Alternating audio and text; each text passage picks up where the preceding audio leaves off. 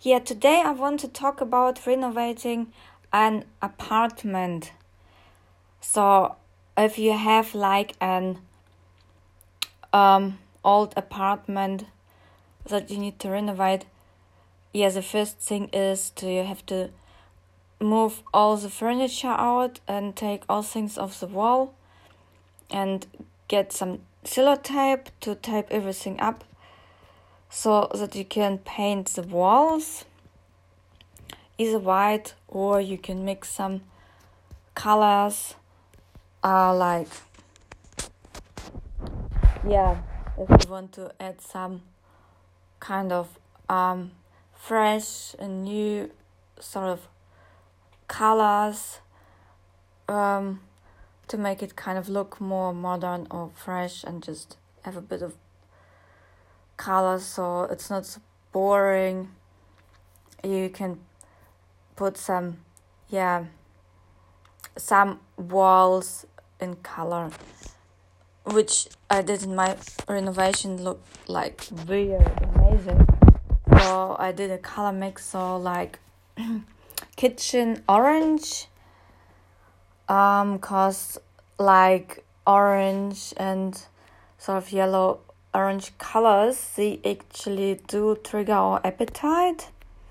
And then the dining because it's like a micro apartment so there's just only one room for like dining living sleeping space um so then the dining room wall red which also kind of stimulating color and then the living room wall where you just sit down on a couch take take a rest or read a book look out the window whatever.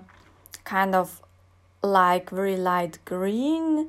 So to reflect on the nature outside just take some rest and yeah on the entering entrance space just a very light sort of creamy color so when you enter it's kind of soft. You don't see those bright colors.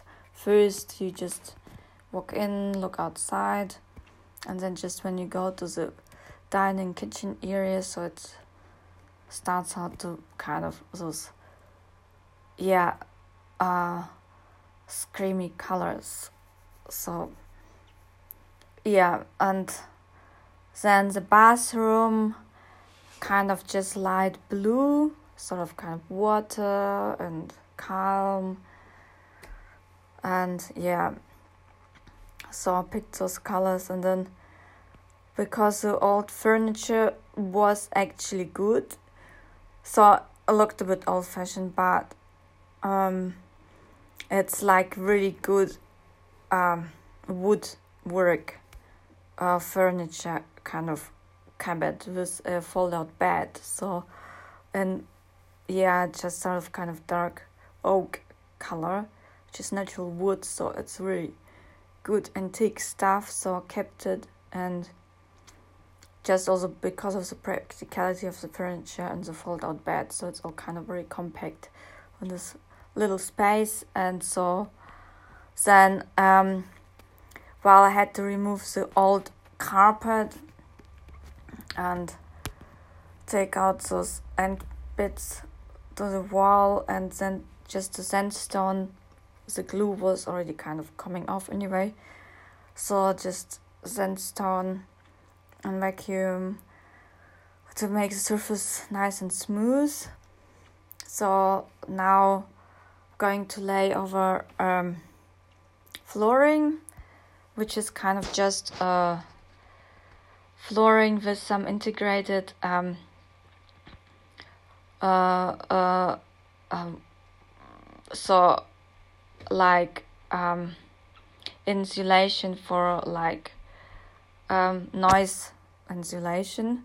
So you know when you walk on it so it's not cracking and so and then you just put some foil between the um, um, concrete topping and then you flooring and just lay it on top and I choose to kind of lay diagonal so just to have a change of direction. And um, yeah well that's pretty much it of having like if you move into new flats that are like maybe like as a building 30 40 years old and someone lived in there like for decades and you just have to give it a new quick and fresh makeover. Say within a month. Um yeah. Just that's a very good way to go and i'm just doing it on myself with a friend.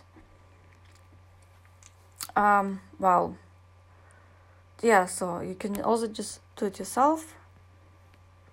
And yeah and then feel yourself at home in new apartment and an old new apartment so yeah just make it look new even so. It's not brand new but yeah it's good